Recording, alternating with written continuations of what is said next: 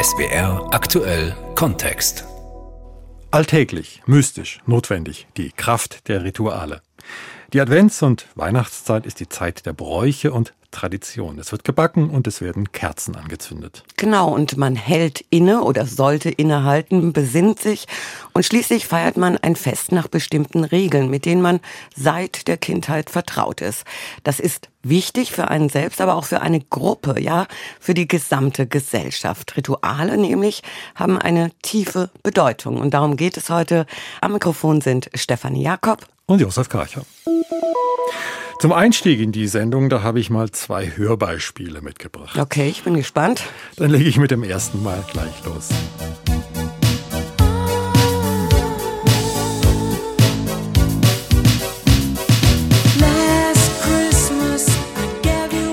Wow.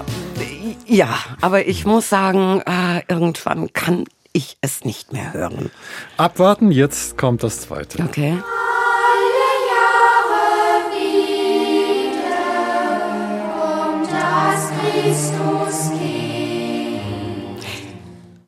Ja, da muss ich sagen, das klingt schon besser. Ähm, das weckt vor allem Erinnerungen. Und ich muss gestehen, das Ganze war jetzt natürlich ein Test und du hast reagiert, wie es viele tun würden. Beide Stücke gehören sozusagen zum Weihnachtsritual.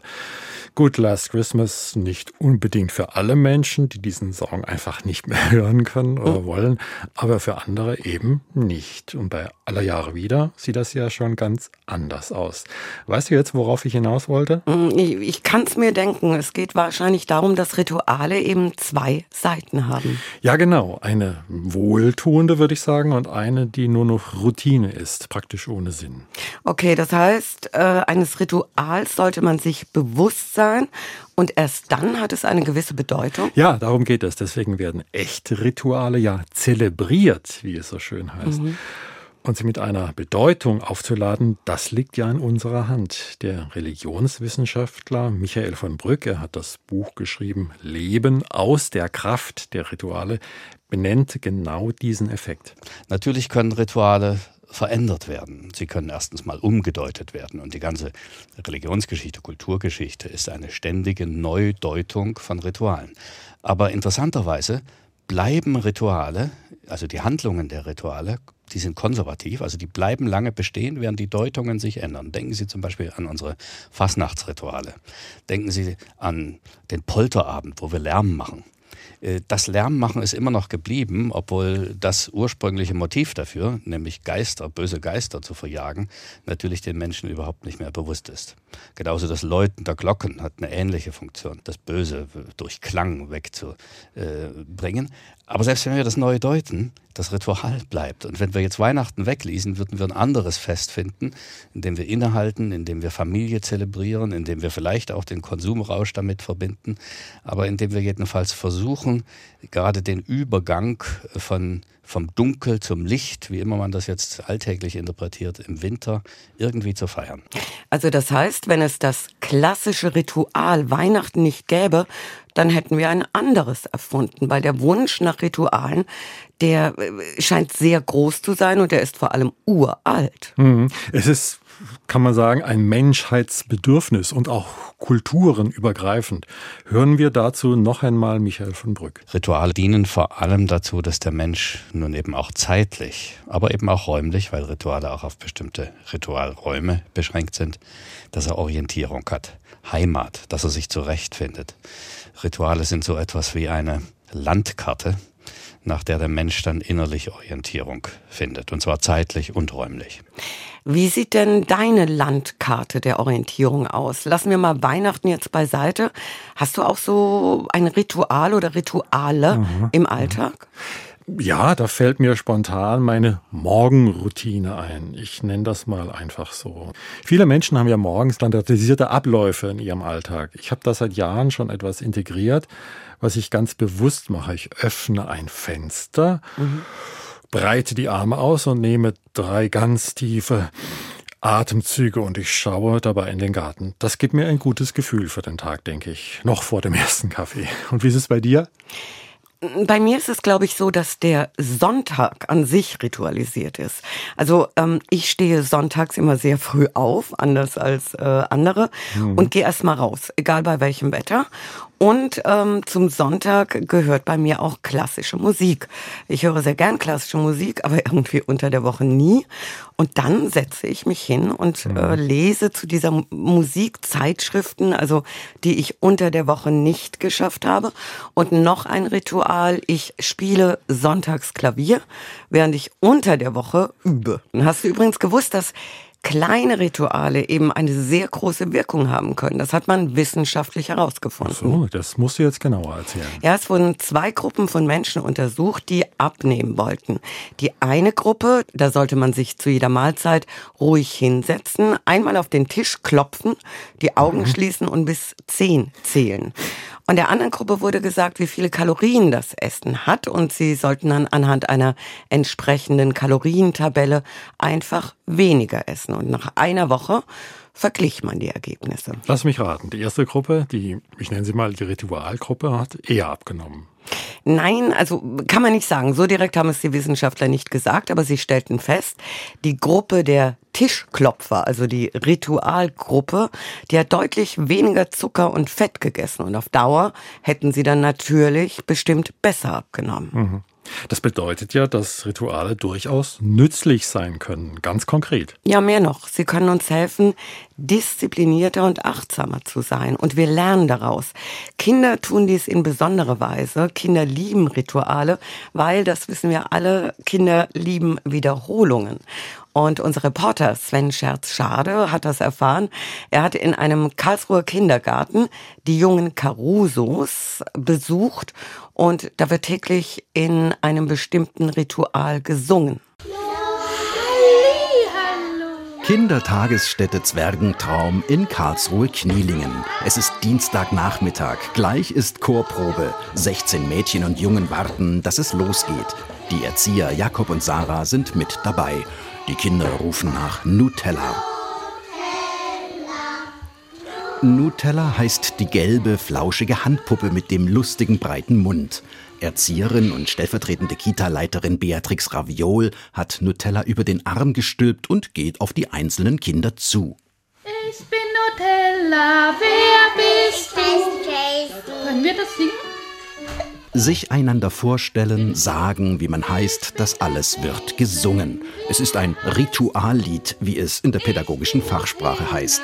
Man singt mit den Kindern zur Begrüßung, wenn es ans Essen geht, ans Zähneputzen oder Spielsachen aufräumen.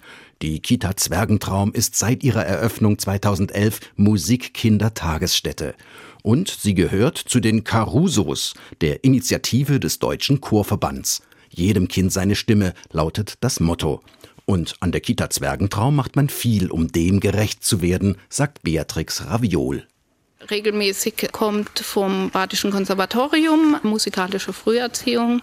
Wir hören mit den Kindern auch Musik im Alltag und wir singen viel mit den Kindern, tatsächlich auch Rituallieder, was den Kindern manchmal gar nicht so bewusst ist, dass wir da so viel singen. Also singen, ohne dass man es merkt. Mit Musik geht alles besser. Auf geht's. Jeder macht will, mit seiner Strophe. Also man kann was? Man kann klatschen, drehen, drehen stampfen, winken und wackeln. Das war jetzt ein wunderschönes Beispiel dafür, wie Rituale, ich sag mal, Bindung und Zugehörigkeit vermitteln. Das ist es ja auch. Etwas in Gemeinschaft tun nach Regeln, die aber auch Freiräume lassen. Zum Beispiel der Sport. Der Sport ist voll von Ritualen. Jeder Wettkampf ist auch ein Ritual bis hin zur Siegerehrung. Mhm, da fällt mir ein, oder auch die Politik, ja. denkt mir nur daran. Ja. Streit, Kompromiss, Beschluss, das ist ja auch eine Art ritueller demokratischer Ablauf und hohe Staatsämter. Da gibt es immer eine offizielle Amtseinführung und eine Vereidigung nach bestimmten Regeln. Das gesamte öffentliche Leben läuft nach Ritualen ab, kann man sagen. Da spielt ja Vertrauen eine große Rolle. Und auch Beständigkeit und Sicherheit. Das erleben wir ja auch im privaten Bereich, in unseren Familien. Rituale machen das Familienleben schöner, manche sagen vielleicht auch erträglicher. Und auch hier sind es diese kleinen Rituale, die das Herz erfreuen und haften bleiben. Ich erinnere mich zum Beispiel gerne an den Badetag am Samstag. Heute hört sich das vielleicht altbacken an, aber das war immer ein Heidenspaß bei uns. Also ich muss sagen, ich erinnere mich auch daran. Wir geben jetzt gerade zu, dass wir nicht mehr die Allerjüngsten sind. Aber der Badetag samstags ja war ein Ritual. Und im Zeitalter von Coffee to go und belegten Brötchen auf die Schnelle dient in der Familie dann besonders auch das Abendbrot als ein Ort der Kommunikation und der Gemeinsamkeit. Früher war das eher das Mittagessen, was zu den wichtigsten Mahlzeiten innerhalb der Familie zählte heute eben das Abendessen, wenngleich das rituelle Abendbrot sich stark verändert hat, wie Sandra Helmecke berichtet. Bei uns gibt es jeden Abend zum Abendbrot das, was es bei uns jeden Abend zum Abendbrot gibt nämlich Brot mit Belag. In Deutschland galt jahrzehntelang abends Wurst, Käse, Brot als vollwertiges Abendessen, was anderswo allenfalls als Vorspeise durchging. Das Ganze dann auch gerne noch vom Risopalbrettchen verzehrt. Je nach Familientradition gab es dazu Gürkchen, Tomaten, ein hartes Ei, Radieschen. Kekse, Wurst, Kakao, Frikadellen und Toastbrot. Kekse, Wurst, Kakao, Frikadellen und das Abendessen wird in Deutschland oft Abendbrot genannt. Erklärten Reiseführer das Phänomen dem erstaunten Gast aus Frankreich oder Italien. Wie war es zu diesem deutschen Sonderweg gekommen? Deutschland war früh Industrieland. Das könnte ein Grund sein. Anders als im ländlich geprägten Frankreich oder Italien gab es in Deutschland früh Betriebskantinen. Wichtiger noch, die mittags kochende deutsche Mutter, die früher höchstens Teilzeit arbeitete.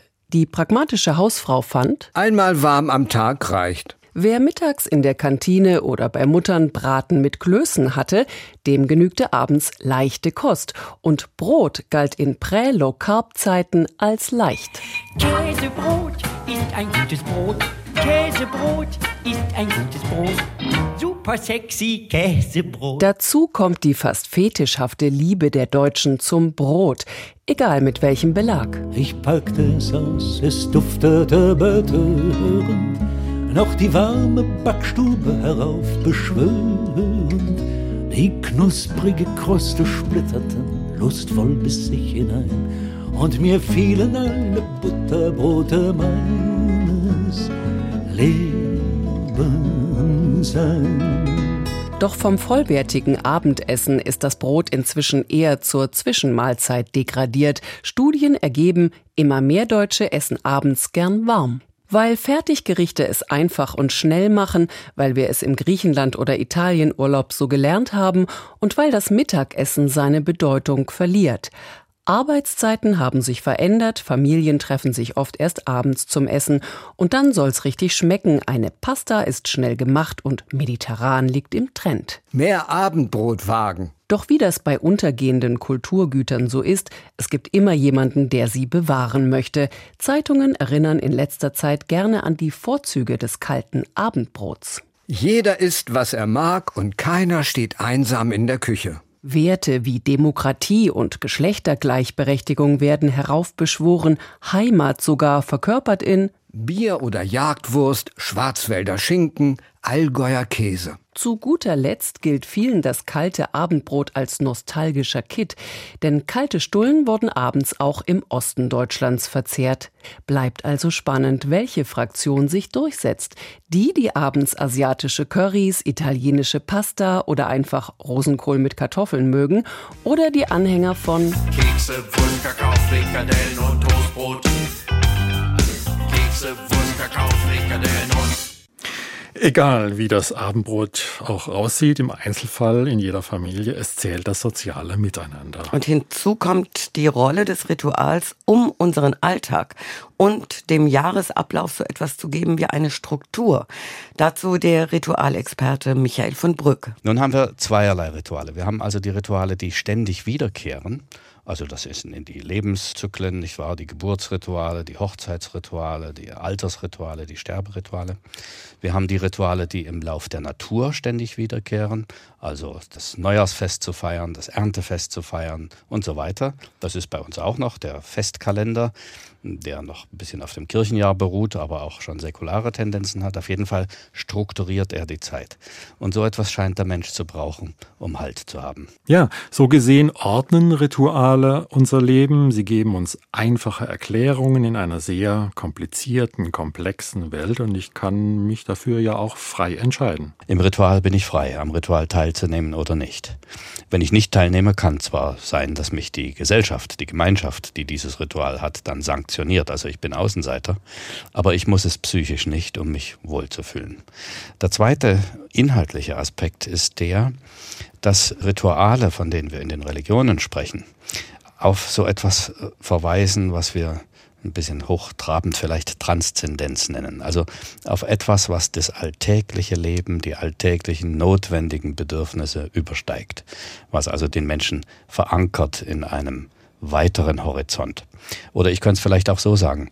Unser menschliches Leben ist ja ganz egal zu welcher Zeit, ganz egal in welcher Kultur, äußerst gefährdet. Dass wir überhaupt überleben, ist ja schon ein Wunder. Angesichts der vielen von der Natur herkommenden und von der Gesellschaft herkommenden, aus möglichen Krankheiten, Zufälligkeiten, zufälligen Unfällen herkommenden Wahrscheinlichkeiten, dass wir nicht weiterleben. Also äh, das Leben ist ständig gefährdet. Und von daher ist der Mensch in diesem Zustand auch unsicher. Rituale verbinden das alltägliche Leben, das ich, was ich ganz alltäglich tue, das Essen zum Beispiel oder das Schlafen oder die ganz alltäglichen Lebensrhythmen mit einer größeren Einheit, mit einem größeren Horizont, in dem der Mensch sich geborgen weiß. Und das ist das Ritual. Geborgenheit äh, ist ein schönes Wort. Wir brauchen ja unbedingt so etwas wie Nestwärme man kann zwar ausbüchsen, sage ich jetzt mal, aber die Sehnsucht nach einem sicheren Hafen, die bleibt. Man kann es, so denke ich, vielleicht auch dialektisch sehen. Das Ritual ordnet die Unordnung und das Ritual kann auch die Unordnung selbst sein. Mhm. So sieht es jedenfalls Michael von Brück. Das Ritual ist beides. Es ist einerseits äh, das Zelebrieren von Ordnung und das Zelebrieren von Struktur und da darf sich nichts ändern, es ist immer gleich. Andererseits ist das Ritual der Durchbruch durch die Ordnung. Also sie durchbricht die gewöhnlichen Lebensordnungen und setzt in der Ritualzeit eine andere Ordnung, eben einen Raum der Freiheit. Man denke nur an Fasnacht, also Rituale der Umkehrung. Die Herrschaft in der Stadt wird von den Narren übernommen. Also Ritual ist auch immer Durchbruch durch die Ordnung, um zu zeigen, jede Ordnung ist relativ, jede gesellschaftliche Struktur, jede Werteordnung, jedes Zeitmanagement und alles ist relativ, kann verändert werden, kann kreative Potenziale freisetzen und genau das wird im Ritual gezeigt. Es zeigt eine andere Zeit, eine Ritualzeit, einen anderen Ort, einen Ritualort, andere soziale Verhältnisse und so weiter. In SWR aktuell Kontext der Religionswissenschaftler Michael von Brück. Er hat das Buch geschrieben Leben aus der Kraft der Rituale. Ja, ohne die Verwendung von Ritualen wäre unser Leben wohl nur noch ein Chaos. Wir brauchen Rituale, um unseren Alltag zu bewältigen. Und was wir gelernt haben, sie sind entscheidend für das Zusammenleben von Menschen, denn sie bieten uns die Möglichkeit, mit grundlegenden Problemen der Existenz umzugehen. Alltäglich, mystisch und notwendig über die Kraft der Rituale. Das war SWR aktuell Kontext mit Josef Karcher und Stefanie Jakob.